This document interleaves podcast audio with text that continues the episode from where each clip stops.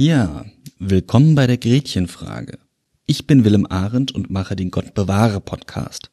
Da schaue ich mir immer mit einem Experten gemeinsam ein spezielles Thema an, besuche Orden, mache Porträts und kleine Reportagen von interessanten Orten.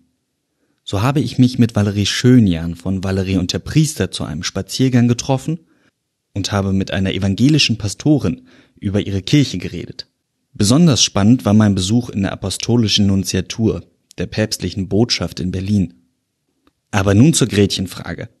Sag, wie hältst du's mit den Exerzitien? Ich mag es sehr, mich ein paar Tage aus dem Alltag auszuklinken und dann in eine kontemplative Welt einzutauchen. Mark? Flo? Wie haltet ihr's mit den Glaubensübungen?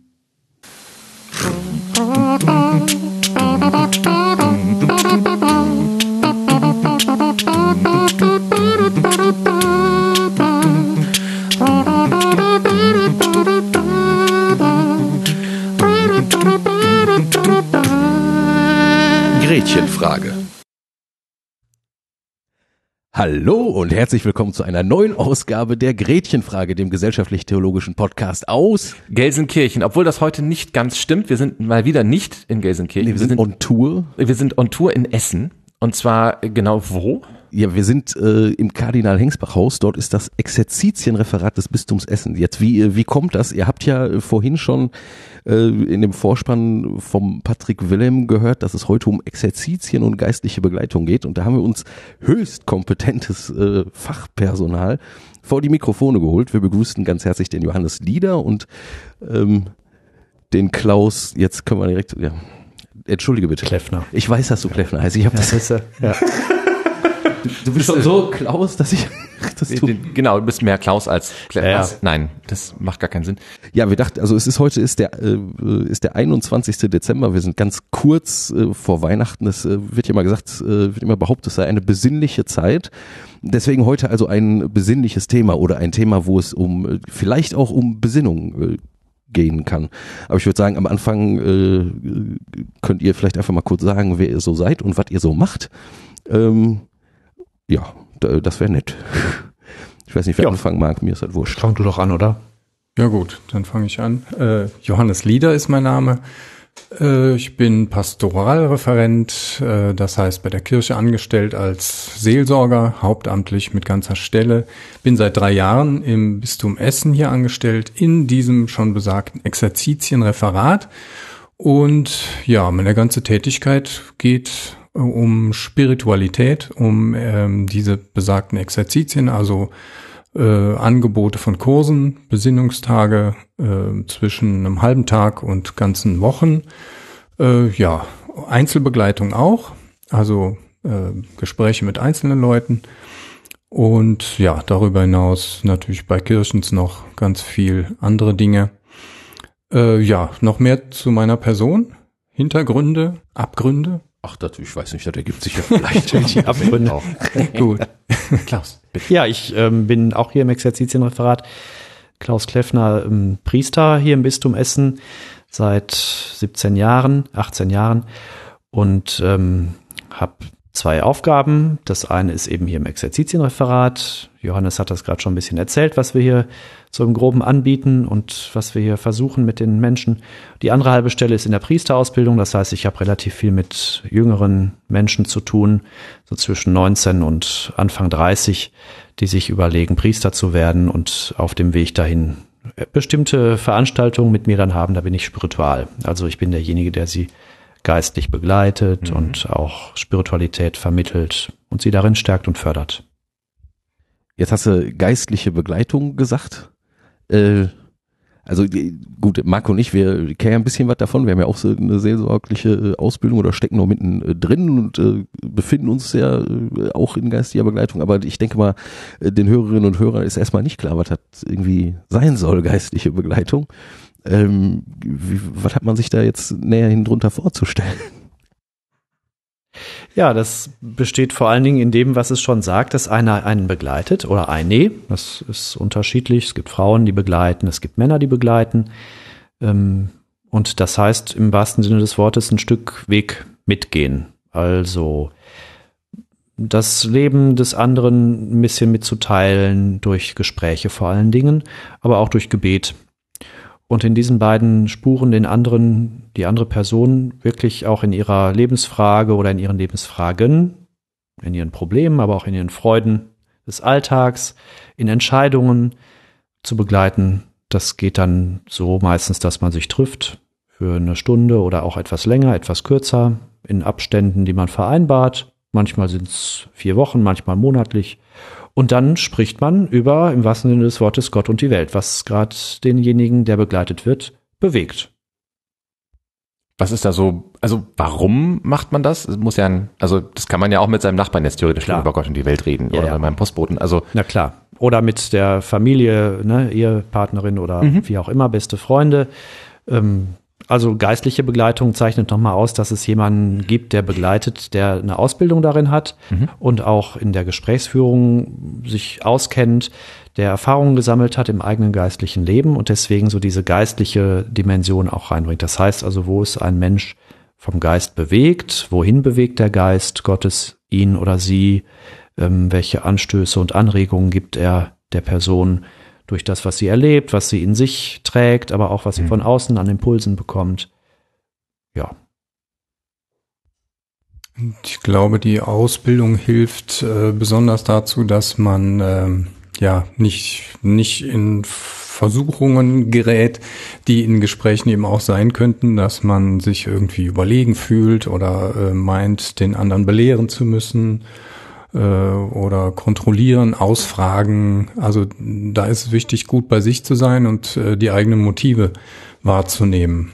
Äh, also wirklich ein, ja, eine gewisse Selbstlosigkeit zu haben, den anderen wirklich zu begleiten, also gut zuzuhören und äh, den Weg des anderen im Blick zu haben und nicht selber jemand an das Volk quatschen zu wollen, zum Beispiel.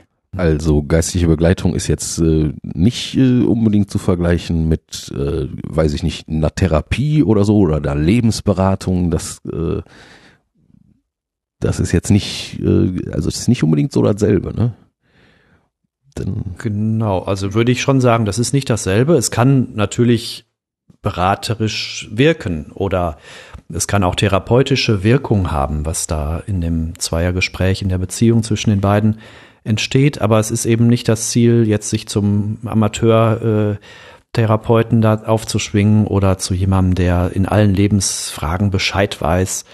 Der Johannes hat das ja eben schon gesagt, es geht eher darum, den anderen so in seinem eigenen zu begleiten. Und das heißt auch sehr stark nochmal zu gucken, wo spricht da Gott in diesem Leben. Das ist so die Dimension, die spezifische Dimension der geistlichen Begleitung. Das wird manchmal gar nicht so thematisch. Also man spricht jetzt nicht die ganze Zeit über den lieben Gott oder über ähm, das Gebetsleben oder so. Das spielt eine Rolle, kann eine Rolle spielen, aber ist jetzt nicht das vordergründige, ständig benannte Thema, sondern das geschieht eher so wirklich in den Themen und Problemen, den Fragestellungen, die im Alltag sich einfach ergeben und die haben vordergründig vielleicht oft gar nichts mit Gott zu tun, aber da gemeinsam zu suchen, gibt es da was, was für mich als nächstes so deutlich wird, wo Gott mich hinführen möchte, wo der Geist mich hinbewegt oder wovor er mich auch bewahren möchte, wozu er uns anregt, so, ähm, das ist so die Dimension der geistlichen Begleitung, die auch, und das ist der der zweite Unterscheidungspunkt, würde ich sagen, einfach auch damit rechnet und daran glaubt, also zumindest von der Seite des Begleiters, Mhm. dass Gott da ist und auch was wirkt und der eigentliche Begleiter ist. Würdest du oder würdet ihr sagen, dass geistliche Begleitung nur für Leute Sinn macht, die ähm, mit Gott etwas anfangen können oder die sich selber als glaubende Menschen bezeichnen? Also überspitzt gefragt, ginge geistliche Begleitung mit einem Atheisten? Ja. Ja, würde ich auch sagen. Die sind jetzt, äh, ja, man darf ja frei Schnauze reden. Bitte. ganz genau, das, Das ist so der Die Sinn. ja. sind manchmal, die sind manchmal, also so salopp gesagt, sind manchmal spiritueller als welche, die eben schon lange äh, ja auf bestimmten äh, streng gläubigen Wegen unterwegs sind und da auch auch schon ziemlich eingefahren sind ja. Äh, und zum Beispiel die eigenen Gefühle gar nicht mehr so groß wahrnehmen, äh, also viele Filter eingebaut haben, ne? so was alles sein sein darf, sein soll und nicht sein darf vor allem. Und äh, ja, sogenannte Atheisten sind ja oft Menschen, also gerade ausdrückliche Atheisten sind ja oft Menschen, die haben eine Leidenschaft, die, die sind äh, ja eigentlich auf der Suche. Mhm. Ähm, ja, und sind, sind wählerisch und äh, nehmen eben nicht alles, was man ihnen äh, vorsagt, äh, an äh, Vokabeln. Und von daher oft sehr interessante Gesprächspartner, genau. Auch also, besonders in der Frage. Heißt, es kommt vor tatsächlich, dass, dass ja. Ihr Menschen geistig begleitet, die von ja. sich behaupten, sie wären Atheisten oder ja, Agnostiker. Es kommt vor, also es ist äh, mir kürzlich passiert, dass jemand kam, der auch ganz bewusst gesagt hat, ich suche jetzt jemanden, der von der Kirche ist, ja. obwohl ich mit Kirche überhaupt nichts zu tun habe und auch überhaupt nicht glaube. Und dann kam es zu dieser lustigen Szene mit dem Gebet am Anfang. Ich habe dir das, glaube ich, schon ja. erzählt, Johannes. ähm, also, dass äh, das Gebet anfing, ich also betete und der andere dann dachte, ich spreche mit ihm und ähm, darauf hey. antwortete und sich wunderte, warum ich ihn jetzt plötzlich Herr nenne oder ähm, gib uns, äh, äh, habe ich da irgendwie so Offenheit oder ich weiß nicht mehr genau, was ich gebetet habe und dann fragte er mich ja, wieso bist du nicht offen und dann, also er reagierte sofort als ja. angesprochene Person, das war ein bisschen lustig und äh, hat sich aber dann ziemlich schnell aufgelöst. Aber das ist so ein Beispiel für jemanden, der, der sich einfach da auf den Weg gemacht hat und jemanden sprechen wollte, der mit Gott irgendwie in Verbindung ist, mhm. so, oder der das zumindest von sich behauptet. Und es ging da auch jetzt nicht so sehr um die philosophische Frage, gibt es Gott oder gibt es ihn nicht, sondern es ging eher darum, ähm, wie hältst du es mit mhm. deinem Glauben? Und das war ein total interessantes Gespräch. Mhm. Ja. ja, ich kann auch noch ein Beispiel beisteuern. Äh, ich hatte neulich sogar in, in äh, diesen sogenannten Exerzitien, also in Intensivtagen, äh, vier Tage waren das, jemand da, die war von einem befreundeten Therapeuten äh, zu diesem Kurs geschickt worden, mhm. äh, die aber hatte einen gewissen christlichen Hintergrund, der aber, ich sag mal, ruhte. Äh, und die war dann hier und hat eben nicht ausdrücklich gebetet so. Also man spricht ja da auch einmal am Tag intensiver zu zweit äh, sagte sie, sie atmet. Also sie setzte sich in die Kirche, die ihr atmosphärisch äh, sehr gefallen hat und äh, hatte ziemlich mit Ängsten zu tun mhm. äh, und äh, setzte sich dahin und atmete. Also versuchte die Ängste auszuhalten und äh, mit dem Atem irgendwie ja zur Ruhe zu kommen oder eine eine Kraft zu finden, die dem äh, die den Ängsten standhält. Und das ging drei Tage lang so also ganz, sag mal, äh, ganz äh, nicht ausdrücklich christlich gläubig. Also mhm. Das Wort Gott fiel, glaube ich, gar nicht in den Gesprächen. Ähm, aber am vierten Tag äh, sagte sie dann, ja, und was kann ich denn jetzt so außer atmen? Äh, wie kann ich das denn jetzt noch, ja. äh, noch mehr vertiefen oder äh, was ist eigentlich noch der Unterschied jetzt zum Gebet? Ne? Also die Frage kam dann von ihr. Irgendwie so merkte sie, das ist, das tut ihr gut aber so, ich weiß nicht, aus der Kindheit, sie hatte einen evangelischen Hintergrund, merkte sie, da, da könnte irgendwie noch was mehr sein, so vielleicht emotional, noch mehr Tiefe, als nur, sag ich mal, diese gewisse Technik mit dem Atmen oder auch die Frage, was, was, was spielen da für Kräfte eine Rolle? Also mhm. was hilft mir da eigentlich? Ne? Ist das jetzt einfach nur Einbildung oder eine nette Methode? Also sie kam so ans Nachdenken, ne? Und das fand ich total spannend, äh, dann von dieser konkreten Erfahrung auszugehen und zu sagen, ja, was kann jetzt Gott damit zu tun haben oder was meint eigentlich jetzt diese Vokabel Gott ja. äh, in diesem Zusammenhang? Ne? Aber eben erfahrungsbezogen dann. Jetzt hast du gerade ein spannendes, äh, spannendes, für mich spannendes Wort äh, genannt, nämlich Einbildung. Ne? Also wenn, äh, wenn ihr jetzt als geistliche Begleiter ähm, ne, grundsätzlich davon ausgeht, dass, dass Gott irgendwas zu tun hat mit dem, mit dem Leben der Menschen, denen ihr so begegnet, ne? Ähm, und äh, das sozusagen der einzige, ja, der, der rote Faden ist von Geist, oder die eine einfache Definition von geistlicher Begleitung, dass zwei Menschen sich miteinander unterhalten und wenigstens einer davon ausgeht, dass sich da irgendwie was ereignet, ne? was, äh, was äh, vielleicht ein bisschen mehr ist als äh, das, was man sonst so erklären kann. Also äh, ähm, ich stelle mir ja schon vor, dass, äh, dass ihr die eine oder andere Wahrnehmung auch selber habt in Begleitung, ne? Oder auf äh, Wahrnehmung und Ideen und Vorstellungen und Erfahrungen vor allem der Menschen äh, rekurriert, mit denen ihr da redet. Ähm, ich meine, wie macht man denn da jetzt den Unterschied? Ich meine, die Gefahr besteht doch immer, dass Sachen sich auch eingebildet sind. Ne? Also, dass ihr euch selber was einbildet äh, in Begleitung oder äh, dass die Menschen, mit denen ihr redet, äh, sich was einbilden. So, dass ich, also wie, was, was macht man da? Weil ich wüsste das jetzt nicht so für mich klar zu unterscheiden. Mhm. Grundsätzlich, ich wüsste auch. Ja. Ja, mhm. ja, das ist das Stichwort, ne? Unterscheiden. Mhm. Es gibt so eine ganz äh, alte Tradition aus der Bibel schon, die Unterscheidung der Geister.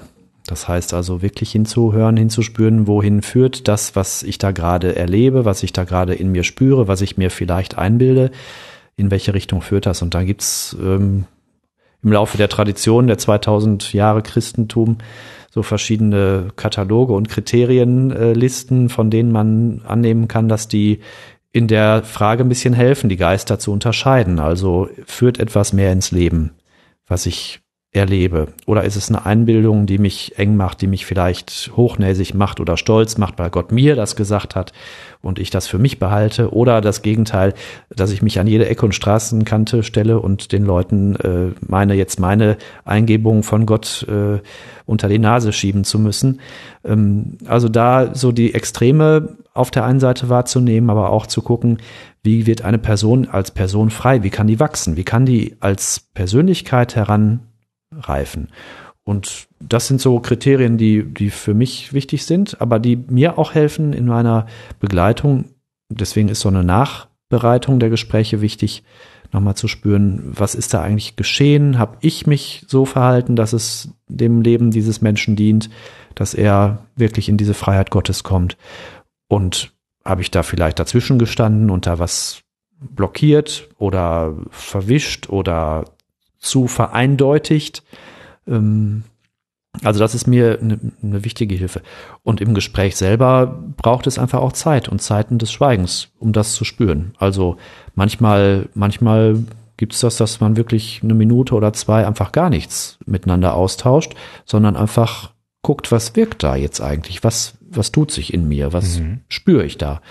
Ähm, also die Geister zu unterscheiden ist natürlich keine eindeutige Sache, Sie kann mehrdeutig zu Mehrdeutigkeiten führen und dann gilt es abzuwägen. Gerade wenn es um Entscheidungen dann geht, also was ist ein nächster Schritt oder auch größere Entscheidungen, da wirklich auch sich Zeit für zu nehmen. Das kannst du nicht übers Knie brechen, kannst du auch nicht terminieren, wann das sein soll, ähm, nach einem Jahr oder nach zwei Jahren äh, Unterscheidungsprozess oder wie auch immer, sondern das, das braucht einfach viel Zeit. Und das finde ich, ist einer der großen Vorteile von geistlicher Begleitung. Wir sind also nicht durch Krankenkassen und damit durch Stundenkontingente begrenzt.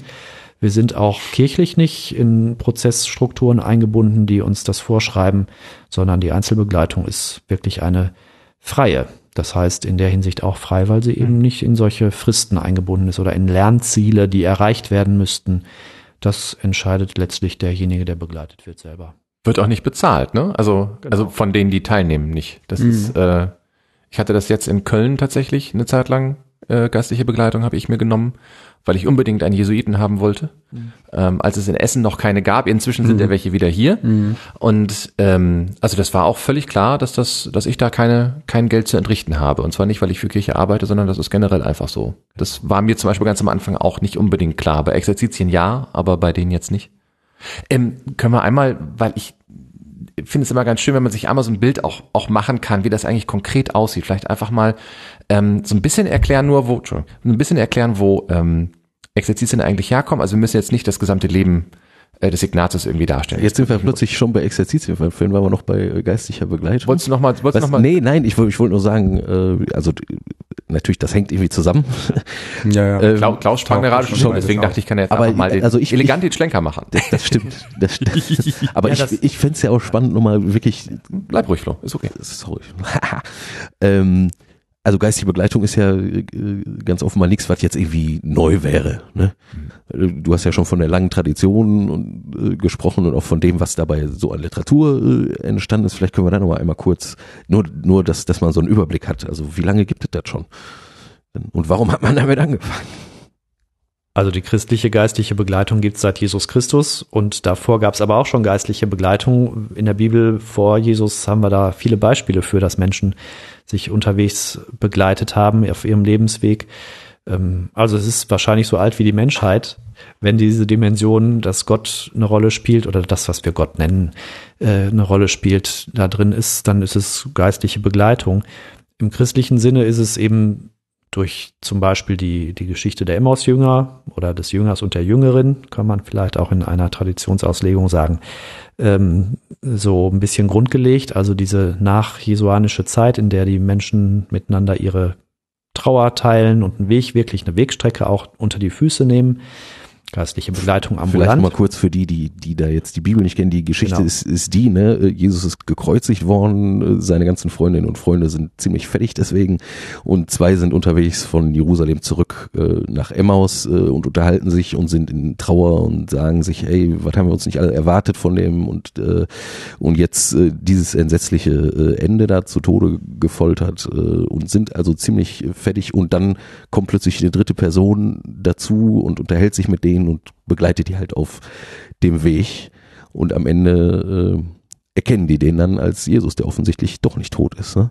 Ja, und der, der das alles mitteilt und auch entsprechend äh, den Mut macht, weiterzugehen und auch noch Kraft gibt durch so ein, so ein Abendmahl, an dem wirklich Brot geteilt wird und die dann die beiden ganz gestärkt ins Leben zurückgehen und zu den anderen Jüngern und freudestrahlend äh, da denen begegnen und ja, von, von der Kraft der Auferstehung einfach getrieben und, und motiviert sind. Und also, wenn man das, wenn man das nochmal kurz fassen will, das ist eigentlich so, geistliche Begleitung ist so eine, eine seelsorgliche, ein seelsorglicher Fachdienst. Also der ähm, sich innerhalb der Seelsorge im Laufe der, der letzten Jahre nochmal stärker profiliert hat und eben ganz gezielt jetzt in der Einzelbegleitung ähm, da längere Wegstrecken einfach mitgeht. Ich möchte vielleicht noch äh, so eine kleine Abgrenzung, ähm, also dass zum Teil ähm, sich eben auch eine Tradition entwickelt hatte oder eben auch weit verbreitet ist. Kennen vielleicht viele auch so diese berühmte Situation Meister-Schüler. Äh, Im, im Zen-Buddhismus hat man ja viel diese kleinen Geschichten, ne? so der Schüler fragt, der Meister antwortet. Äh, das ist eben eher dann so diese, ja, dieses Gefälle auch zwischen Meister und Schüler, Schülerin äh, und eben dann eher so, was man auch ja kennt, diesen Begriff Menschenführung, ähm, also eher diese Leitungs- und Führungsrolle des Seelsorgers oder des spirituellen Führers äh, oder Gurus äh, und da finde ich eben eine sehr schöne Entwicklung, diese geistige Begleitung, wie der Name schon sagt, ist eben eher eine Wegbegleitung auf Augenhöhe. Also vielleicht mit einem gewissen Fahr äh, Erfahrungsvorsprung äh, von dem einen, aber eben keiner, keiner prinzipiell, keinen prinzipiellen Gefälle äh, drin. Ne? Also wirklich, ähm, ja, jemand auf seinem Weg begleiten, ohne ihn zu belehren oder alles schon vorher zu wissen. Und wenn jetzt einer kommt und sagt, Hä, alles äh, schrecklich und ich weiß äh, nicht ein, nicht aus und äh, dat und dat ist alles äh, Mist und ich fühle mich äh, hier und dahin gezogen und diese und diese, jetzt sag mir doch mal, was ich machen soll. Hm, Ja, ja, was das, sagt dann der äh, geistliche Begleiter? Das kommt äh, durchaus vor, also weil natürlich auch oft Leute kommen, die konkrete Fragen, Probleme auch haben. Aber das ist zum Beispiel die Versuchung, dann eben diesen Menschen äh, große Vorträge zu halten, was jetzt alles dran wäre und was sein müsste, was meistens eben nicht fruchtet, ähm, sondern nur schöne Worte bleiben, äh, sondern wirklich zu gucken, was ist bei demjenigen jetzt da, was geht in ihm vor? Und über, also in jedem Menschen, egal wie, wie schlecht es ihm geht, sind eben schon Kräfte da, ähm, auch da wieder rauszukommen. Und also man kann nur mit den Kräften arbeiten, die in ihm sind. Also diese schönen Stichworte heute auch therapeutisch äh, sehr relevant, ressourcenorientiert. Ne? Also die Potenziale Mhm. zu sehen. Und das finde ich auch, ist auch wieder eine schöne Glaubenssache. Also ich glaube auch äh, normal, also jetzt weltliche Therapeuten äh, leben ja auch davon, dass sie irgendwie an, äh, an die Kräfte des anderen glauben. Ne, sonst müssten sie ja gar nicht arbeiten. Also es ist eigentlich immer eine Glaubenssache, irgendwie an die seelischen Kräfte von Menschen zu glauben. Wir können das dann eben auch ausdrücklich benennen äh, und wirklich schauen, äh, ja, was ist beim anderen da? Und äh, sobald man das äh, in die Richtung geht, äh, merkt man auch, da springt was an beim anderen. Also da, da blüht jemand dann auf. Wenn ich ihn vollrede mit guten Ratschlägen, wird er immer kleiner und, und eher schwächer. Wir hatten tatsächlich mal früher äh, Seminare mitgemacht und einen Satz, den ich behalten habe, äh, also meine Eltern damals, der war, Ratschläge sind auch Schläge. Ja, Ne? Mhm, Also das, genau. Äh, ja. Das lernt man zum Beispiel in solchen Ausbildungen für diesen Genau. Dienst. Solche Weisheiten, genau. Mhm. Also das gehört für mich auch zu dieser Freiheit, von, von der wir vorhin schon mal irgendwie das Thema hatten. Also diese Freiheit dem anderen zu lassen, dass er seinen Weg findet oder dass sie ihren Weg findet. Ähm, also ich bin als geistlicher Begleiter oder als Begleiterin eben nicht in der Pflicht, da Erfolgserlebnisse zu produzieren, sondern bin wirklich da frei, den anderen zu begleiten, dass er, wenn er will, wenn er sich dem öffnet und, kann. und kann, ähm, wirklich da auf den Weg macht und wenn er, wenn er sich dem, dem öffnet, was Gott in ihn gelegt hat oder in sie gelegt hat. Und da habe ich manchmal so ähm, das Gefühl, dass Menschen das für sich noch nicht so entdeckt haben. Also da, dazu zu helfen, das zu entdecken oder in sich reinzugucken, ähm, in die eigene Persönlichkeit, ähm, in das, was, was wirklich einem Menschen als Gabe mitgegeben ist oder als Gaben, das ist ja ein, eine Vielfalt oft, ähm, das, das macht richtig Freude. Und das ist eigentlich auch so, dass, wo die, wo die, ja, wo das Geschenk oder das Gratis-Geschenk des Lebens so schön deutlich wird. Also das äh, geistliche Begleitung ist nicht nur kostenlos, sondern auch noch gratis. Das heißt also hat mit dem zu tun, was Gott gegeben hat und was, was Gott einfach auch im Menschen aktivieren kann. Und wenn ein geistlicher Begleiter dazu ein Werkzeug sein kann oder ein, ja, einfach zum Gucken helfen kann, Mhm. das zu entdecken, dann, dann ist das schon ein toller Dienst. Das macht richtig, richtig große Freude. Mhm.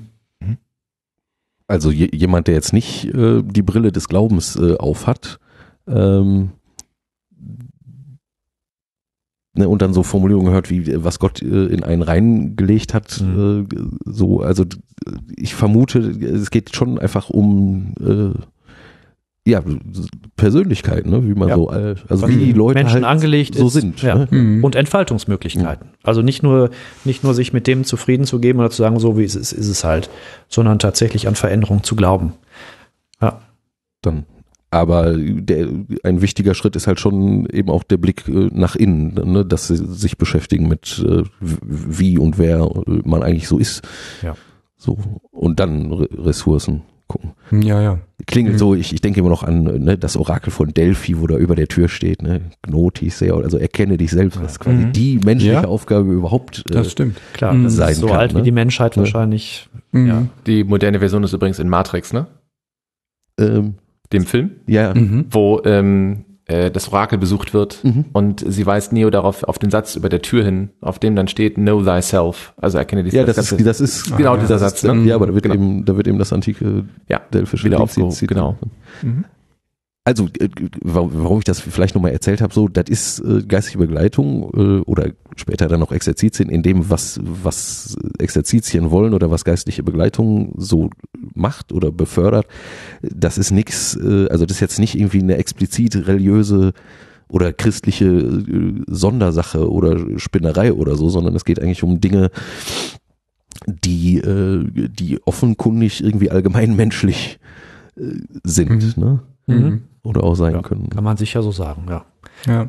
Und, und wenn Leute eben sowas für sich nochmal suchen, die, die dabei einfach auch eine Begleitung brauchen. Also ich meine, viele kriegen das auch ohne Begleitung hin. Das darf man sicher auch nochmal sagen. Es braucht nicht jeder Mensch geistliche Begleitung. Und es ist auch gar nicht nötig, sein ganzes Leben lang von Anfang bis zum Ende geistliche Begleitung zu haben. Ähm, aber wenn jemand da eine Hilfe zu haben möchte, dann ist geistliche Begleitung sicher eine, eine der Möglichkeiten. Und wir sagen natürlich, wenn wir das von Kirche aus anbieten, das ist bei der evangelischen wie bei der katholischen Kirche so, ähm, dass wir da natürlich auch einen spezifischen Blick äh, haben auf das, was wir Gott nennen. Und da kommen Leute dann entweder, weil sie es genau suchen oder weil sie es irgendwie schon mal kennengelernt haben zu uns. Die anderen, die vielleicht ähm, mit Gott gar nichts zu tun haben möchten, die kommen eher nicht. Also da kommt auch kein Atheist, der nichts mit Gott zu tun haben möchte oder mit Kirche oder den Leuten dort. Ähm, irgendein gewiss- gewisses gelenktes Interesse gibt's dann schon. So, wenn jetzt jemand äh, da draußen, äh, der das hier hört, sich denkt, oh, äh, klingt spannend, äh, wäre ja vielleicht mal was äh, für mich. Äh, wie kommt man denn jetzt an eine geistliche Begleiterin oder einen geistlichen Begleiter? Und nimmt man einfach sofort die Erstbeste, den Erstbesten oder wie, was, worauf sollte man achten oder was ist der Weg, den man dann gehen kann, wenn man sich für geistliche Begleitung interessiert? Ja, gute Frage, wieso die Kanäle laufen. Ne? Das Mhm. ist ja oft auch unser Problem, dass es, glaube ich, viel mehr Menschen gibt, die das durchaus wollen würden, aber es erstmal nicht kennen und dann auch nicht wissen, äh, wo, wo gäbe es das denn. ne? Also am einfachsten ist sicher die Homepage vom Bistum aufzurufen. Wir haben wahrscheinlich auch Hörer in, in der Schweiz. Wahrscheinlich. Ach so, ach ja, richtig. Ziemlich sicher sogar. Äh, ja, auch dann hat man heutzutage ja alle Möglichkeiten, also geistliche Begleitung einfach mal einzugeben. Äh, und ja, dann am besten natürlich etwas lokaler einzugrenzen.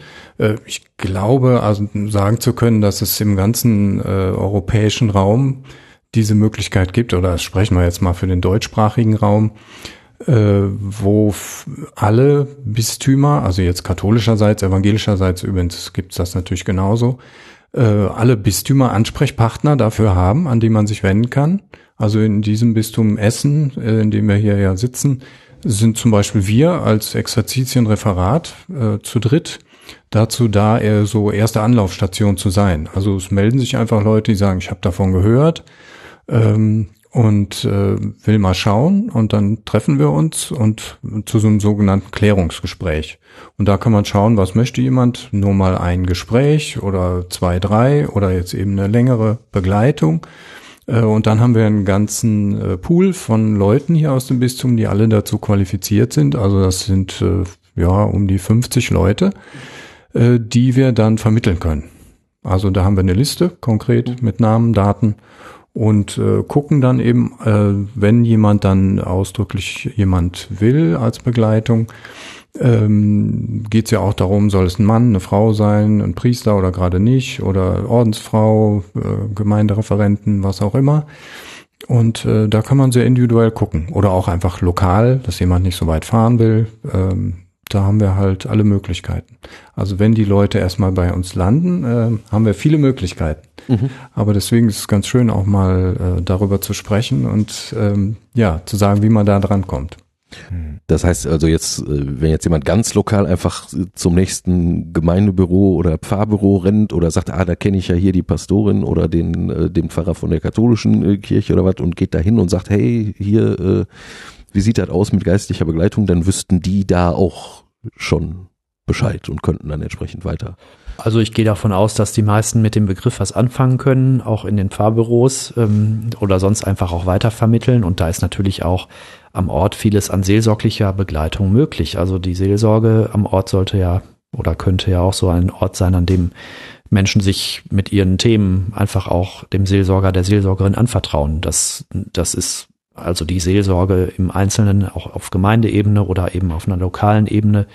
Und wenn es dann darüber hinaus eben so eine Reihe geben soll, wo auch entsprechende Qualifikationen gebraucht werden, also unsere Leute sind ja ausgebildet, ähm, dass so Prozesse begleitet werden, die eine Person äh, erlebt oder machen möchte, dann ist es sicher angesagt, da nochmal die geistliche Begleitung zu suchen.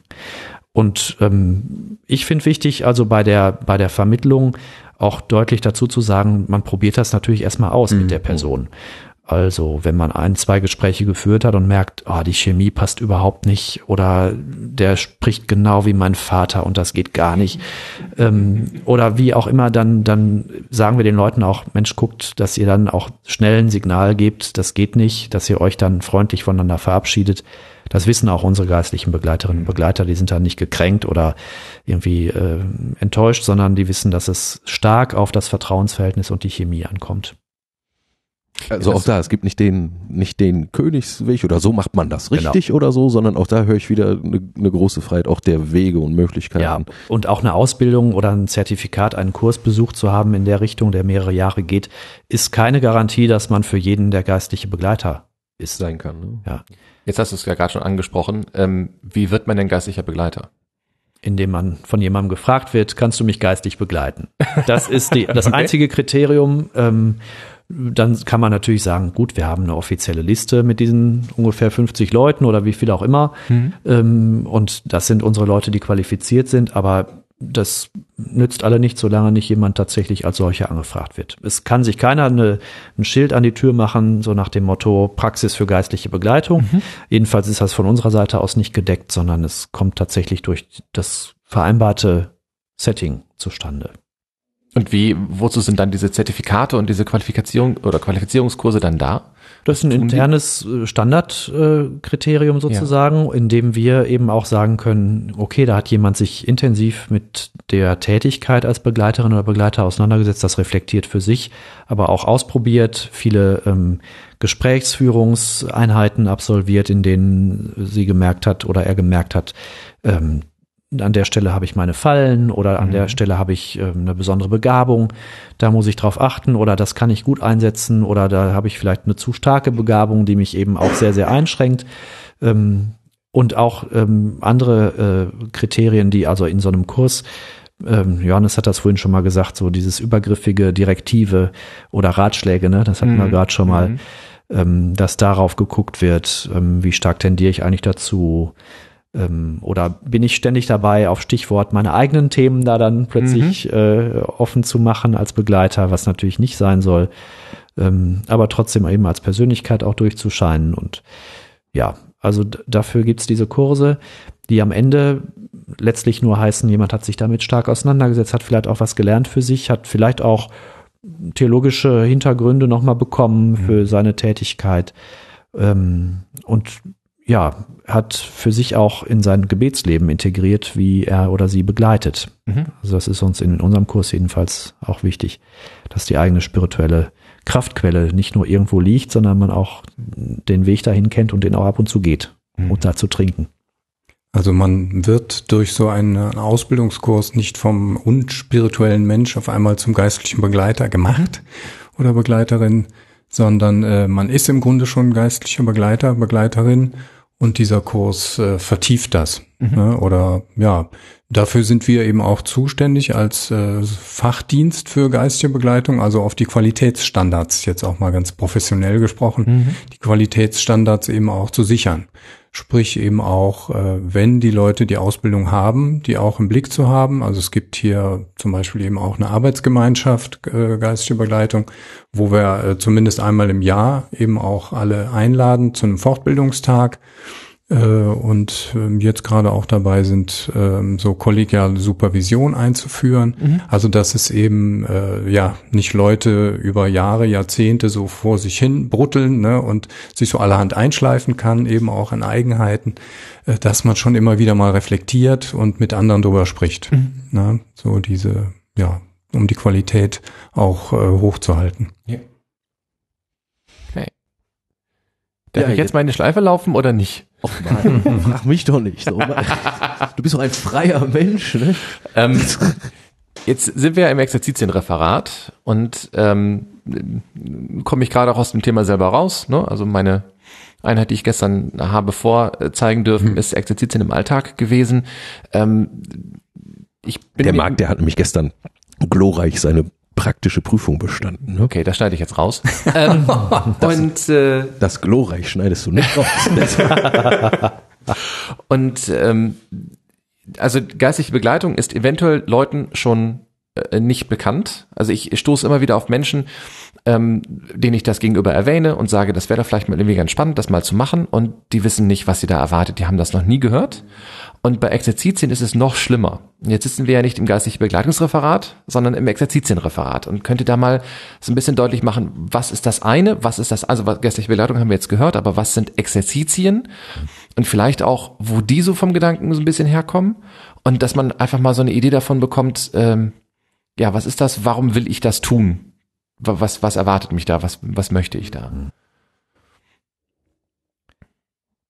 Also geistliche Begleitung hat viel mit Exerzitien zu tun, weil Exerzitien eigentlich so eine Intensivzeit sind, eine intensive Übungszeit, ähm, geistliche intensive Übungszeit oder spirituelle Intensivzeit von ein paar Tagen, eine Woche bis zu 30 Tagen kann das gehen, dass sich ein Mensch wirklich ganz diesem Thema widmet. Manche mhm. ziehen sich dafür in ein Kloster zurück oder in ein Exerzitienhaus, so wie in dieses hier, wo wir gerade sind, Kardinal Hingsbach Haus, oder in, ähm, auf die Straße. Das gibt's also auch, dass man sich an einen Ort begibt, wo eben dieses intensive geistliche Üben möglich ist. Und das geschieht dann in der Regel auch durch Begleitung. Mhm. Also in der Zeit gibt's dann jemanden, der zum Beispiel zum täglichen Einzelgespräch dann da ist und den Menschen in seinen Exerzitien begleitet. Das ist eigentlich eine. Geistlich, geistlich üben, geistlich üben genau. einen, einen, Tag auf Knien verbringen, die ganze Zeit an Gott denken, krampfhaft ja, oder blutig diese, diese Formen gab es auch schon ja, in der Kirchengeschichte. Früher auch gerne. Ja, mhm. aber das äh, geistliche Üben heißt eigentlich, dass ich mich wirklich dem aussetze, was, ja, was wir vorhin schon gesagt haben, was Gott mit mir so alles kann. Und das heißt zum Beispiel ein Stück aus der Bibel zu lesen und sich davon ansprechen zu lassen. Oder das heißt, sich von dem um mich herum in der Umwelt, in, auf einem Plakat, in einer Gesprächssituation ansprechen zu lassen. Oder das heißt, nochmal gut zu gucken, wie stehe ich morgens eigentlich auf? Mhm. Was ist so der erste Gedanke an meinem Tag und wie putze ich mir die Zähne? Wie bewusst gehe ich in mein Leben? Welche Begegnungen gibt's da?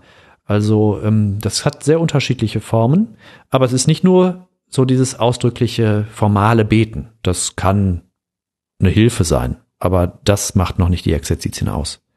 Also das Wichtigste ist eigentlich, ne, du sagtest Intensivzeit, also überhaupt erstmal sich die Zeit zu nehmen, also mal äh, auszusteigen aus dem Alltag, also mit seinen ganzen Anforderungen, Sorgen, Beschäftigungen. Ähm, also ich habe es auch mal einfach eine Lehrzeit genannt, also Platz zu schaffen, mal nichts anderes zu tun. Das äh, kenne ich selber. Äh, ich mache ja auch selber, also nehme Exerzitien ähm, dass ich mich immer wieder dabei erwische, doch Bücher mitzunehmen, weil ich denke, ach, da hast du tagelang Zeit und was machst du da eigentlich die ganze Zeit? Äh, und am Ende der Tage liegen die Bücher immer wieder äh, noch im Koffer äh, weil einfach sobald man sich zurückzieht und mm, ja nichts anderes mit sich mit nichts anderem beschäftigt, kommen einfach die die unerledigten Dinge so von innen, ne, kommen einfach hoch äh, ja, Gefühle, Fragen, äh, Sinnfragen, äh, also die, die Dinge, die mich im Alltag äh, einfach, die meine Aufmerksamkeit auch brauchen, äh, die treten zurück und eben anderes mehr so ne, aus der Seele, aus dem Herzen, was so in der Warteschleife ist, kommt dann äh, eben raus und beschäftigt mich.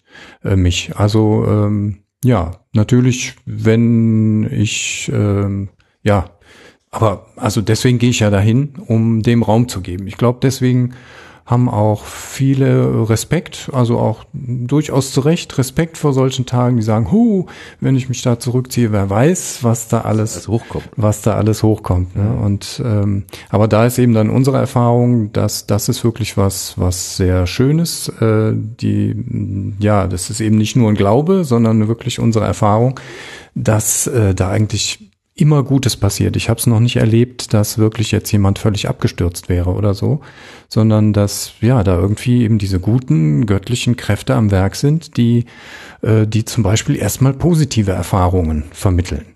Also dass erstmal die Erfahrung kommt, es, es tut gut, mal nur da zu sein und die Stille zu erleben und einfach nur die Natur und Dinge zu genießen. Also es, es kommt, es geht nicht gleich so in die Vollen, dass mhm. es schwierig wird, sondern zunächst mal passiert was Aufbauendes, was äh, ja, wo ich meine Sehnsucht spüre und, und merke, da ist eine Spur und äh, komme auf eine Spur und äh, erfahre erstmal, ja, wirklich die positiven Seiten dieses, dieses Innenlebens. Und wenn das dann eine Weile so geht äh, und ich dann auch einen Boden unter den Füßen habe, dann natürlich können sich auch mal schwierige Dinge zeigen, die dann mal eben dran sind. So. Also wenn ich Exerzitien mache, dann gehe ich sozusagen auf einen Trip mit mir selber und Gott. Oder andersrum. Oder, also wahrscheinlich ist das ja dann auch gar nicht mehr so ganz zu trennen. Ich weiß nicht. Genau. Mhm. Und dieses nicht zu trennende finde ich auch total wichtig. Also wir haben jetzt eher von der Situation gesprochen, Exerzitien in einem Haus oder in einem rückgezogenen Ort. Vorhin hieß, hm. hieß es auch mal Exerzitien im Alltag, ähm, wo es eben genau um den Alltag geht. Also gar nicht so sehr sich der alltäglichen Dinge zu entziehen, sondern die bewusster anzugucken, diesen Trip quasi mitten in meiner Welt und in meinen täglichen Beschäftigungen zu machen. Ähm, kann zum Beispiel bedeuten, in der Tat, ähm, das, was ich alltäglich tue, mit einer größeren Aufmerksamkeit zu tun, mhm. mit einer größeren Liebe zu tun oder auch mit dem Gespür dafür, was, was tue ich da eigentlich? Also wenn ich esse, dann esse ich. Mhm. Und das wirklich auch mal ganz intensiv zu tun und, und zu spüren, was dabei passiert und wie das schmeckt und wie das riecht und wie das in meinen Magen kommt und wie mich das nährt und wie mich das erfreut. Ähm, oder auch die anderen Dinge, ich habe vom Zähneputzen gesprochen. Also sowas wie, wie, wie gehe ich mit meinem Körper um? Wie gehe ich mit mir selber um? Welche Verantwortung übe ich da eigentlich jeden Tag alltäglich selbstverständlich und tu das jetzt nochmal ganz bewusst, um mir eben auch selber nicht nur ähm, was Hygienisches zu tun, sondern mir gut zu tun, darin mein Leben zu spüren, mich zu spüren. Also die Exerzitien des Alltags, das ist eigentlich was, wo man eben nicht für wegfahren muss oder irgendwie ein Haus sich einquartieren müsste, sondern wo man wirklich mitten in der Welt sein kann und die andere Spur, von der wir auch gerne sprechen hier, das sind die Exerzitien auf der Straße, weil die ähnlich sind. Also da geht man schon in eine intensive Zeit des mhm. Spürens, aber dann eben nicht in einem Kloster, sondern auf der Straße. Das heißt also wirklich draußen oder in einem, in einer Institution, in einem Krankenhaus, ähm, vor einem Denkmal. Also das, was uns in der Welt begegnet, auf der Straße begegnet. Menschen, Straßenszenen, Graffitis, ähm, ein Vogel, der vorbeifliegt oder der abgewrackte Tannenbaum, der am 3. März immer noch irgendwo steht. Also da sind wirklich ganz, also ist der Fantasie Tür und Tor geöffnet, mhm. sich davon ansprechen zu lassen, zu gucken, was passiert da eigentlich in dem, was ich da von außen wahrnehme, in mir innen drin. Aber der Raum dafür, also dass man halt eine geschärfte Wahrnehmung hat und so, jedenfalls waren das bis jetzt meine Exerzitienerfahrung, der öffnet sich schon in ganz erheblichem Maße eben auch dadurch, dass ich bewusst äh, mit mir selber übereinkomme, äh, also jetzt in meinem Fall einfach mal platt gesagt, einfach mal die Fresse zu halten. Ja. So, also wirklich mal bewusst äh, in eine Art von Schweigen zu gehen und eben, sagen wir mal, so das, was sonst den Alltag ausmacht, äh, eben auch Alltagskommunikation einfach mal ein bisschen zurück ja. zu nehmen, damit da eben dann Platz dafür wird. Ich stelle mir vor, das ist, äh, also ich erlebe das immer wieder bei mir selber. Es ist echt ähm, erstaunlich, ähm, ähm, wie sich, äh, wie sich äh, so das eigene Bewusstsein und der Blick auf sich selbst und die Welt verändern kann durch, äh, wenn man mal einfach paar Tage lang, äh, sagen wir mal, schweigt. Ne? Ja, ja. Hm. Also das ist, ähm, ich habe letztes jetzt gelernt, dass Karl Rahner einen sehr schönen Satz gesagt hat, äh, großer Theologe, auch des Konzils, der sagte, ähm, Exerzitien heißt, Gott die Frage zu stellen, äh, was soll ich tun? Und was möchtest du, dass ich mache? Und ähm, wenn man auf diese Antwort wartet, muss man den Mund halten, weil sonst hört man die Antwort möglicherweise nicht. Also das, ähm, das für mich war das auch eine tiefe Erkenntnis, dass Beten zunächst einmal heißt, vielleicht einfach mal den Mund zu halten und zu hören und zu gucken. Ja. Ja. Also ne, im Gebet wird oft so gesagt, ja, das ist Gespräch mit Gott, aber ich habe den Eindruck, es ist äh, bei vielen so das Missverständnis angekommen, ähm, es ist ein Monolog, also mhm. dass ich Gott zutexte und ähm, und zuquatsche und das das gilt aber nicht nur für die Sprache, das gilt auch, glaube ich, für viele andere Kommunikationsweisen. Ähm, du hast vom Lesen vorhin nochmal gesprochen, Johannes, also da das auch in so einer Zeit wirklich mal einzustellen und zu gucken, was kommt mir denn entgegen, wenn ich mhm. selber spürend werde, also ein, ein hörender, ein, ein suchender, ein sehender Mensch, der jetzt nicht alles an Kommunikation selber produziert, sondern empfängt. Also mhm. empfänglich werden ist für mich das Stichwort. Mhm. Es ist wirklich ganz erstaunlich, was, was mir zum Teil für Sachen dann hochgekommen sind, ja. wenn ich selber äh, Exerzitien gemacht habe oder so. Also ähm, Dinge, die durchaus mit meinem Alltag vorher und auch hinterher wieder zu tun haben, aber ja, ja. Ähm, also auch in erheblichem Maße, aber es ist ähm, also es ist schon ab, abgesehen davon, dass man vielleicht eben auch, äh, dass vielleicht auch kritische Sachen einem dann ins Bewusstsein kommen und vielleicht auch irgendwie unangenehme äh, Sachen, wo man vielleicht einfach sich auch lange nicht mit beschäftigt hat oder so, das kann natürlich alles sein, aber im Großen und Ganzen würde ich sagen, also für mich persönlich waren Exerzitien sogar wenn ich äh, beim Hinfahren eigentlich noch, so, äh, noch nicht so richtig Bock hatte, äh, das waren immer, ähm, weiß ich nicht, hat immer auch was mit Luxus zu tun, ne? Weil es, sagen wir mal, für mich zumindest dem, dem Leben etwas hinzufügt oder etwas, etwas wachsen lässt, was ich sonst im Alltag echt einfach äh, nicht hab, ne? So, und was aber trotzdem irgendwie ganz zu mir als Mensch gehört, dass ich irgendwie äh, einfach äh, sehr komplex bin und ab und zu ist mal so Schweigen echt.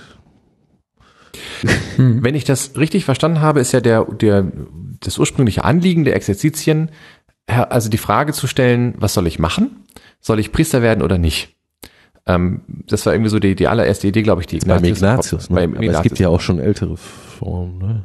das, also so, so Oh ich- ja. Vielleicht sollten wir den Ignatius trotzdem mal erklären, weil Naja. er, glaube ich, ein ganz guter, ein ganz ja, ich, guter ja, ja, Pfeiler also ist. wir, so, wir machen es um immer noch eine eigene Folge. Ah, ähm, das machen wir auch noch. Genau, also dann müssen wir jetzt, das, müssen jetzt nicht ja, das okay, gesamte klar. Leben irgendwie. Aber dann holst du Um Himmels Willen, ne? ja, das wäre. Nee, ich will da, nein, nein, ich möchte, ich möchte einfach nur noch gerne mal so, so die Idee, wo, wo ist es eigentlich angefangen? Genau, ja, und einfach so, welche, welche Formen hat es bis dahin einfach genommen? Das muss jetzt gar nicht unglaublich tief oder detailreich sein, einfach nur, dass man mal so eine Idee hat. Ähm, ich kann auch sagen, warum mir das so, so wichtig ist. Ich habe immer gedacht, früher, wenn ich ähm, spirituell meditieren möchte, muss ich Buddhist werden. Weil ich immer dachte, wir Christen haben das nicht. Wir Christen gehen in die Kirche, dann setzen wir uns hin, dann kriegen wir diesen Jesuskeks und dann sind wir glücklich. So, ne? Und ich fand das immer sehr schade, dass dass also so die, die von von Einheit mit äh, mit Gott sprachen oder von Einheit mit mit der Natur oder mit dem Sein an sich oder mit dem Universum, das waren immer so irgendwie die ganzen aus dem Fernen Osten. Und ich habe mir immer gedacht, wie, wie schön wäre es doch, wenn wir sowas hätten und war also völlig überrascht, dass wir das sehr wohl haben, aber auch mir war das nicht bekannt. Ja. So und vielleicht einfach mal so überlegen oder vielleicht einfach mal, wenn ihr ein bisschen erzählen könnt, wo kommt's denn, wo kommt's denn her? Die großen Propheten in der Bibel sind alle schon in die Wüste gegangen und haben sich zurückgezogen und haben so eine im heutigen Sprachgebrauch Exerzitienzeit gemacht. Und dann hat das Jesus auch aufgegriffen. Ähm, der hat sich auch zurückgezogen, hat gar nicht so sehr die Frage gestellt, was will Gott für mich, sondern hat sich eher diesem göttlichen Geheimnis verbunden, seinem himmlischen Vater verbunden. Und das wäre auch für mich so die Grunddefinition. Also so eine Zeit ist dafür da, um sich mit Gott zu verbinden. Ähm, denn mit den Entscheidungen ist das immer so eine Geschichte. Ähm, die lassen sich leider auch nicht auf so eine Exerzitienphase alleine ähm, trimmen. Also d- man kann da Erkenntnisse gewinnen, man kann dazu sicher einiges ähm, sich erbeten im wahrsten Sinne des Wortes, aber ähm, die eigentliche Entscheidung kommt oft erst dann im Nachhinein und vielleicht auch erst ein Jahr später. Deswegen würde ich das von den Entscheidungen her nochmal ein bisschen frei halten, beziehungsweise das nicht nur als so eine ähm, zweckgerichtete Zeit nutzen und sehen. damit auch verzweckt leicht. Ja, ne? schnell. Also wenn ich zu zielgerichtet in solche Tage gehe, Ja. dann kann es gewollt werden ne? und dann soll was dabei rauskommen und das ist von der Haltung her meistens schon nicht förderlich. Weil es halt wieder was von der Freiheit, um die es eigentlich äh, immer Ja. geht, Ja, ja. wegnimmt. Ne? Da ist schon eine Enge da und es soll ja in die Weite gehen, hat man schon gehört. Und so. Also es gibt, es gibt so, äh, so einen Begriff Entscheidungsexerzitien, der ist etwas schillernd. Also in der Tat kann es sowas geben, dass man sich einfach mit einer Fragestellung auch in solche Exerzitien begibt. Ich möchte gerne diese Frage für mich in dieser Zeit klären. Dann wird man als Begleiter immer sagen müssen, ähm, ja, ob wir die klären in der Zeit, ist mal dahingestellt, aber dass du dich dem vielleicht äh, nähern kannst oder da was zu hören kannst in dieser Zeit, das, das wäre dann so die Perspektive. Und ähm, es hat in der Kirchengeschichte dann ganz viele Ausprägungen davon gegeben. Also es gibt im 13. Jahrhundert von Gertrud von Helfta die Exercitia Spiritualia. Das sind die ersten schriftlichen Exerzitien in der Kirchengeschichte, die also ähm, schon das vorwegnehmen, was dann ein paar hundert Jahre später die Benediktiner in Spanien machen, was dann Ignatius auch kennenlernt und dann eben seine Exerzitien auch dann schreibt. Ähm, also da gibt's ganz unterschiedliche Ansätze und bei Ignatius ist einfach das verführerisch Schöne und Leichte, dass er das so kompakt und äh, komprimiert in militärischer Befehlssprache anordnend äh, dann Also er formuliert hat. Er war Offizier und hat dann aus der Sicht natürlich da auch eine Affinität zu gehabt. Ähm, und das ist durch den Jesuitenorden, den er dann gegründet hat, mit seinen Gefährten zusammen, äh, dann auch so die Form geworden, die sich im Abendland vor allen Dingen äh, durchgesetzt hat. Aber es ist nicht die einzige Form, das entdecken wir seit 50 Jahren wieder, dass es da auch viele andere Formen gibt. Es gibt kontemplative Exerzitien, ähm, die eben nochmal anders sind als die ganz klassisch ignatianischen, die von Ignatius eben herkommen.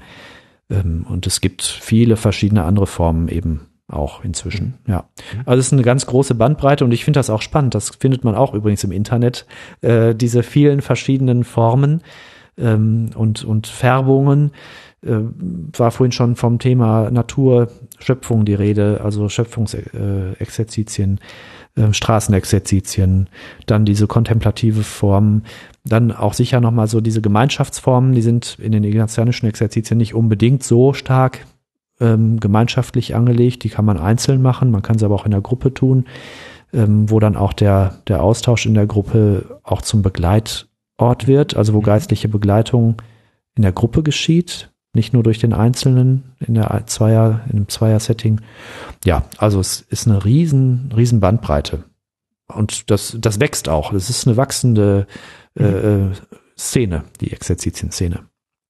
Also ich weiß, dass es hier zum Beispiel äh, vor Jahren schon äh, auch äh, sagen wir mal, äh, explizite Auseinandersetzungen mit, äh, mit Meditationsformen, die eigentlich aus dem Zen-Buddhismus kommen, mhm. gegeben hat, die dann aber auch explizit hier äh, angeboten wurden und mhm. glaube ich auch ziemlich, äh, ziemlich gefragt waren. Ne? So, und sind, sind, sind, ja. Genau. Also da ist äh, offenbar eine ganze Menge möglich und mhm. es wächst noch.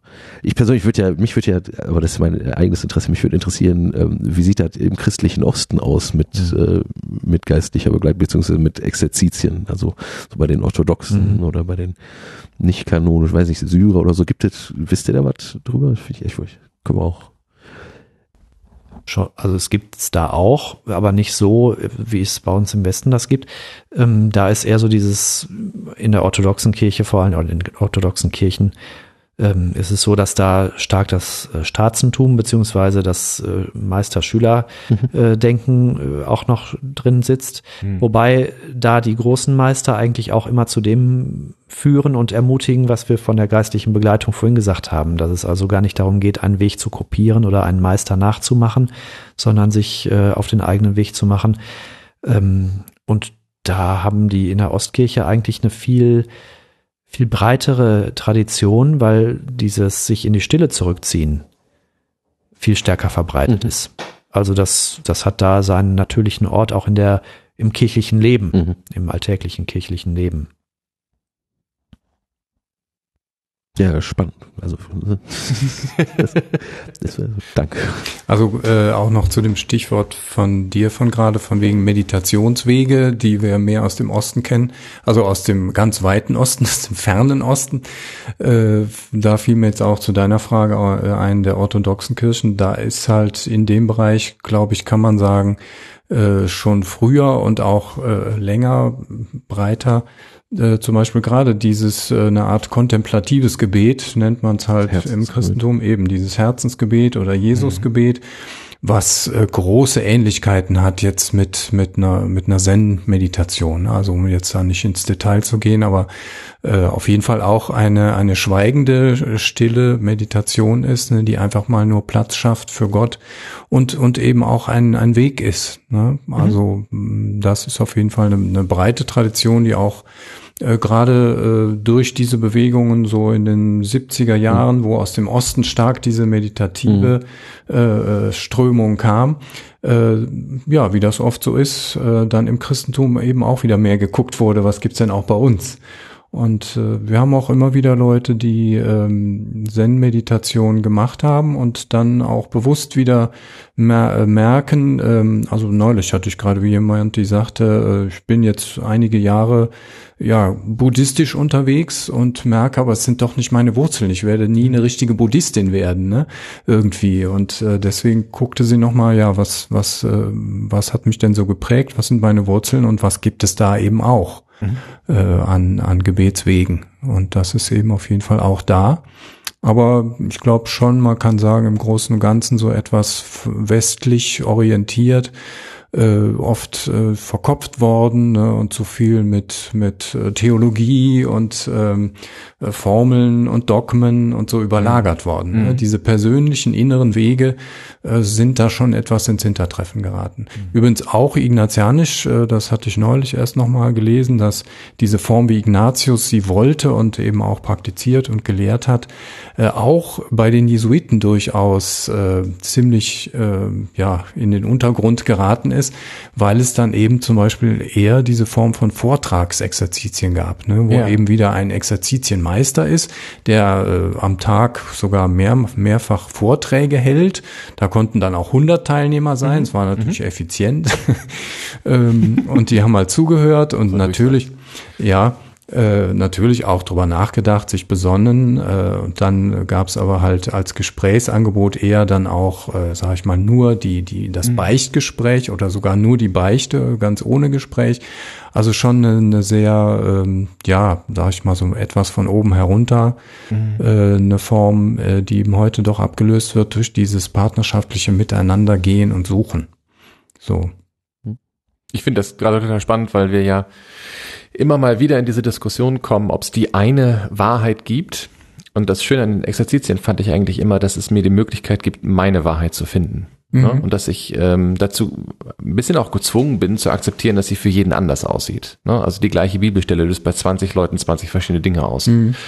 Und ähm, wenn jetzt auch noch die Exerzitien selber Wandlungen unterliegen, dann ist es ja nochmal sympathischer. Ja, also eventuell passt ja das, was irgendwie bisher für, keine Ahnung, 200 Leute gut funktioniert hat, für mich nicht. Da muss man halt gucken, was für mich passt. Ja, das darf dann auch sein und das finde ich eigentlich total spannend. Also in dem Sinne, wie wir jetzt drüber sprechen, glaube ich schon sagen zu können, äh, dass das, äh, dass das also mit religiösem Fundamentalismus am Ende überhaupt nichts zu tun haben kann, weil es eben ja. doch Richtig. äh, Eigentlich eher so ein Mittel dagegen, finde ich.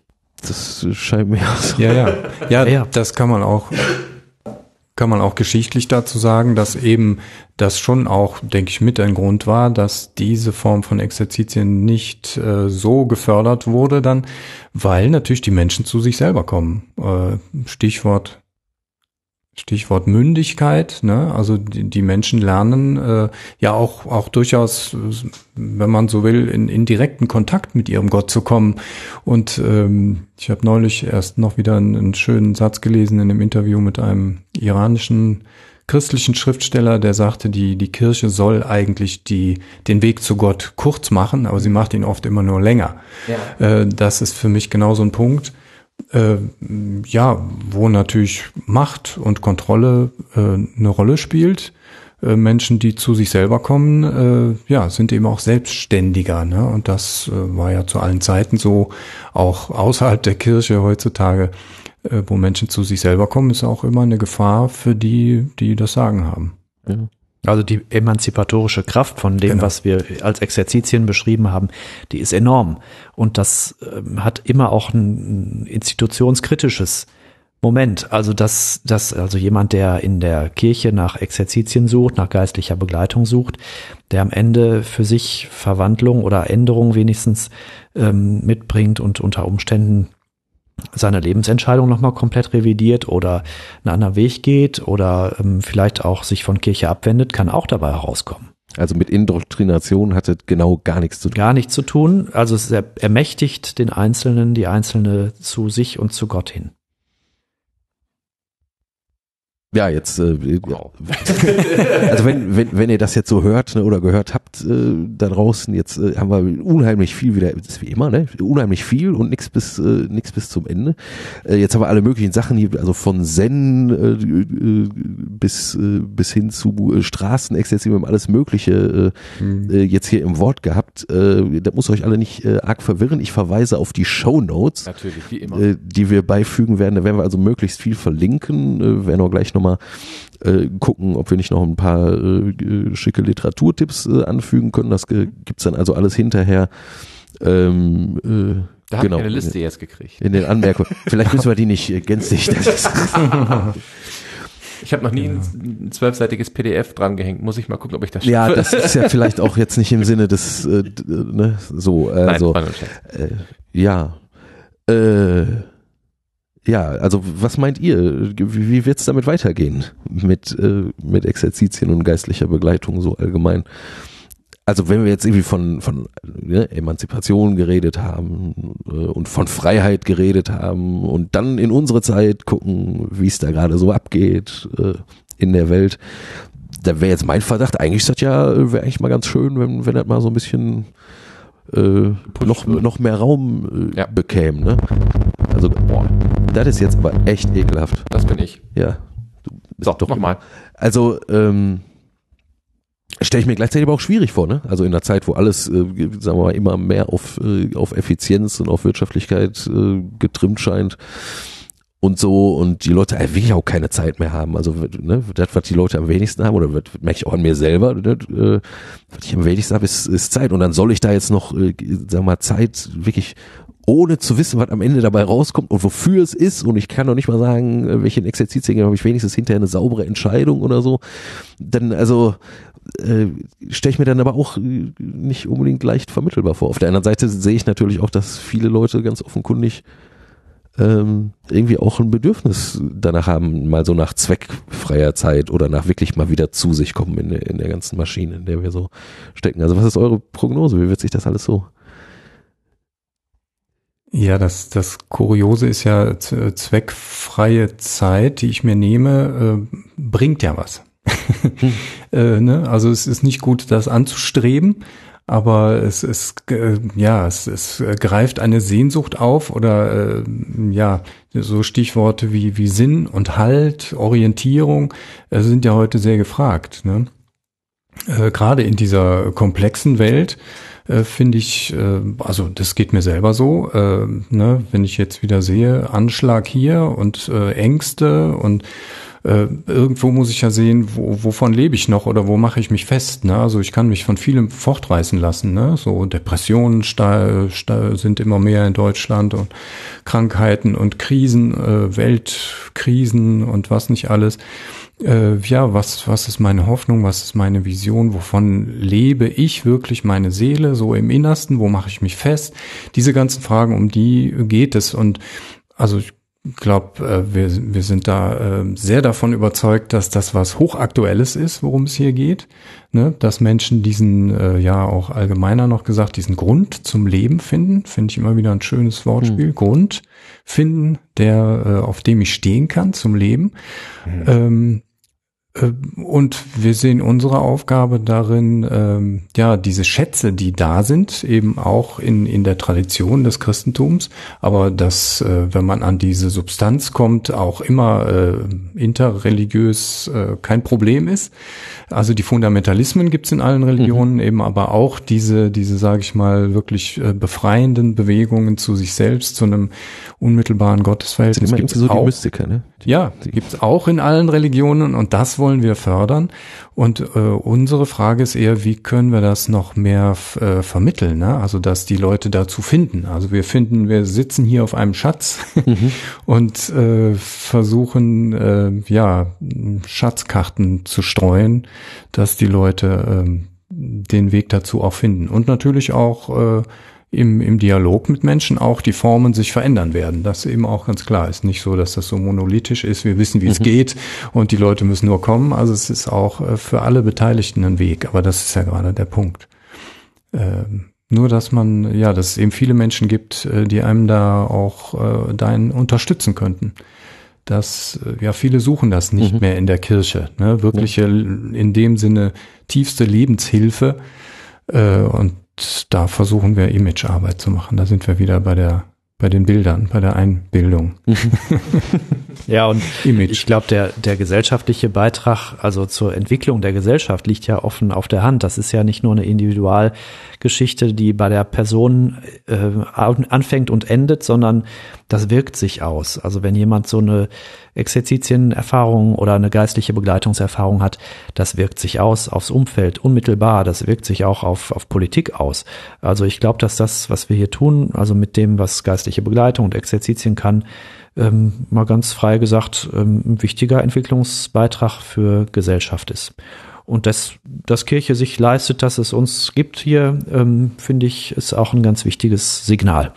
Und da erlebe ich, dass die Leute stark sowas wahrnehmen, wenn sie natürlich davon erfahren. Das ist mhm. der Punkt. Und deswegen bin ich auch froh, dass wir hier da einfach mal drüber sprechen durften. Mhm. Ja. Also ich weiß jetzt von dir, Johann, ist das, äh, dass es da sogar, also was alle, nur um nochmal klar zu machen, was da alles möglich ist. Also wenn ich höre, dass es, äh, dass es dann irgendwelche, weiß was ich, äh, Managerkurse gibt, die euch anfragen und sagen, hey, äh, mach doch mal äh, irgendwas, aber bitte nicht äh, christlich oder nicht zu christlich, ich weiß nicht genau, mhm. so, ähm, mhm. dann schickt ihr die auch nicht nach Hause, ne? ja, ja. Mhm. Ja, diesen Hunger, diesen, diese Sehnsucht der Leute, also auch wenn das jetzt äh, vielleicht schick ist fürs äh, Natürlich ist das, ist ne, das auch. ne? Firmenimage, Ja. ähm, die, die wollen wir natürlich nicht um die Erfahrung bringen, dass das tatsächlich bei der Person was bewirken kann oder dass bei der Person etwas wächst. Also das, das ist schon eine Riesenchance. Und da kommen wirklich die ulkigsten Anfragen. Ne? Mhm. Ja. Ja, mir ist da auch äh, dann erstmal egal, wenn die vielleicht auch sozusagen nur Entspannung suchen zunächst mal, ne? Also haben da einen Managerkurs und wollen dann halt mal eine Stunde entspannen oder Wellness oder wie auch immer. Äh, ich finde, ich kann da ein Angebot machen und die Menschen äh, erleben zumindest mal diese diese Stille, ne? dieses einfach mal nichts tun und das werde ich schon sagen, dass das eben nicht äh, nicht zu verzwecken ist, sondern dass es einfach mal ein freier Raum ist. So viel darf ich ja dann schon sagen, äh, auch wenn das eben wie gesagt nicht christlich gewünscht war. Aber dieses Grundmenschliche einfach mal zu erfahren, finde ich, da vertraue ich darauf, dass da ganz viel passieren kann, auch wenn die zunächst mal es nur Entspannung und und Wellness nennen. Wichtig ist nur, äh, also es gibt keine Voraussetzungen ne? Hm. oder Vorbedingungen, um jetzt äh, irgendwas äh, von dem großen Schatz äh, abzukriegen. Ne? Genau. Ja, theoretisch genau. kann einfach wirklich Mhm. jede, jeder, völlig egal welcher Ja. äh, Religion, Weltanschauung, Überzeugung oder was auch immer äh, kommen und äh, mit euch und dann mit sich selber und dem eigenen Leben irgendwie ins Gespräch kommen. Genau, wir gucken nicht auf den Taufschein oder ob es überhaupt einen gibt. Wir gucken auch nicht darauf, ist die Person in irgendwelchen äh, Lebensverhältnissen, die vielleicht früher von Kirche mal argwöhnisch betrachtet wurden. Wir gucken nicht aufs Alter und wir gucken auch nicht auf die Finanzen. Also das ist bei uns auch der Vorteil, dass wir eben hier tatsächlich, wenn es um Exerzitienkurse geht und Leute eben sich irgendwo einquartieren müssen, da auch richtig äh, gut unterstützen können. Dafür haben wir hier ein kleines Budget, wo wir die Leute also finanziell auch mit äh, finanzieren können. Und das, das macht natürlich ähm, eine große ähm, Freiheit aus. Also dass die Leute sich da entsprechend äh, ja ohne große Barrieren, die es sonst in der Gesellschaft gibt, hier bei uns melden können. Ja. ist vielleicht auch mal eine interessante Information, wenn man sonst immer so draußen sich nicht so sehr auskennt mit Kirche und immer das Gefühl hat, äh, bei Kirche jetzt als Institution ging es in erster Linie darum, äh, Leute unter die Fuchtel zu kriegen oder Macht über Menschen äh, zu gewinnen Ja. oder die äh, zu Das einem bestimmten das- Leben zu bringen oder so. Mhm. Ne, das ist, das ist auf jeden Fall auch mal Image äh, von Kirche und äh, hier kann man deutlich sehen, und zwar sogar in Euronen sehen, äh, dass das nicht, äh, jedenfalls nicht gänzlich der Fall ist, sondern dass es eben Mhm. auch äh, Gegenbewegungen gibt. Ja. Marc, was haben wir sonst noch? Äh, ich habe nur noch Hausmeisterthemen auf der, auf der Agenda. Ansonsten wäre, hätte ich jetzt nichts mehr. Hättest du noch irgendwas? was hast du denn noch an Hausmeisterthemen? Ich habe sonst auch nichts. Wollen wir erstmal Danke sagen? Wir sagen erstmal ganz herzlichen Dank, Gerne. Klaus Kleffner, Johannes Lieder, herzlichen Dank, äh, dass wir hier sein durften Sehr dass ihr gerne. Die Zeit genommen für habt. das gute Gespräch. Danke. Genau. Ja, und ähm, also ich habe tatsächlich nicht äh, gar nicht mehr so unglaublich viel. Ich habe es vorhin schon erwähnt, wir haben mal wieder Geld gekriegt, ähm, was uns ja wahrscheinlich die nächsten Jahre und Jahrzehnte, je je nachdem wie lange wir das jetzt noch machen, ähm, immer wieder wahrscheinlich vom Hocker hauen wird. Ähm, auch da wieder Danke an alle Spender, danke an die, die uns auf Patreon begleiten und immer wieder ein bisschen Geld einwerfen. Äh, diesem wunderbaren kleinen Service, ähm, wo jemand tatsächlich einfach sagt, oh, für jede veröffentlichte Folge gebe ich mal zwei Dollar. Das ist ein amerikanischer Dienst, also geht's in Dollar. Und irgendwann ist es genug Geld, dass wir es auch abbuchen können. Also wir sind nach wie vor echt äh, baff, dass das so ist. Ne? Also Genau. zum, zum einen, dass, äh, dass ihr kommt und mit uns äh, reden wollt und äh, dass ihr das hört und äh, dass wir äh, oder dass sagen wir, mal, die Gretchenfrage euch irgendwie auch noch was wert ist. Ne? Das ist also Mhm. äh, bemerkenswert und ich bin immer wieder, äh, ja, ich weiß gar nicht, Wir- was ich sagen soll. Wir spüren die Liebe. Ähm, ein, ein Hinweis, den wir letztes Mal auch schon gemacht haben, der sich aber ähm, einfach nie äh, häufig genug wiederholen lässt, ist der Hinweis auf das Podcamp im nächsten Jahr, Anfang 2017. Äh, wer da noch nicht reingeguckt hat oder sich das noch nicht angehört hat oder angeguckt hat, soll das, kann das bitte, bitte tun. Auch da sind wieder einmal Hörer und Hörerinnen eingeladen. Vielleicht gibt's dann auch mal wieder eine Gretchenfrage vor Live-Publikum. Ich muss da noch mit dem Mark Hart verhandeln. Ja, das wir hatten das in der er letzten. Folge. Genau, wer, wer da die Gründe wissen will, auch da die letzte Folge anhören. Und äh, am Sonntag fahre ich mit meinem Ausbildungskurs nach London. Also weiß ich noch nicht, ob da die Zeit ist. Aber wir schauen Ah. mal. Wir schauen mal. Schauen wir mal. Wir schauen mal, wie das so geht. Und da das hier wahrscheinlich die letzte Folge dieses Jahres 2016 äh, gewesen sein wird, dürfen wir jetzt schon mal ganz wunderbare und gesegnete und großartige Weihnachten wünschen. Wahrscheinlich gehabt zu haben. bis Wahrscheinlich gehabt draußen- zu haben, müssen wir mal gucken. Aber vielleicht immer noch äh, einen guten Rutsch und alle guten Wünsche fürs neue Jahr. Nicht? Und da, also das, das letzte, was ich gesehen habe auf, auf Facebook und Twitter und sämtlichen sozialen Medien war, Gott sei Dank ist dieses Jahr vorbei. Und ähm, ich kann total verstehen, dass es euch so geht. Und deswegen, ähm, Och, ich fand's hier und da auch eigentlich ganz schön. ja, aber ich kann trotzdem verstehen, wenn Leute sagen, das war irgendwie kein, also weltpolitisch war es kein schönes Jahr. Und ähm, alle, die an diesem Jahr irgendwie etwas auszusetzen haben, wünsche ich, dass es besser zu Ende geht und dass das nächste Jahr besser werden möge. Und damit bleiben Flo die berühmten letzten Worte. Ja, in diesem Sinne. Äh, passt auf euch auf, äh, auf eure liebe Nachbarin, auf euren lieben Nachbarn auch und äh, wir hören uns dann wieder bei der nächsten Gretchenfrage, dem gesellschaftlich-theologischen Podcast aus. Gelsenkirchen. Ganz genau.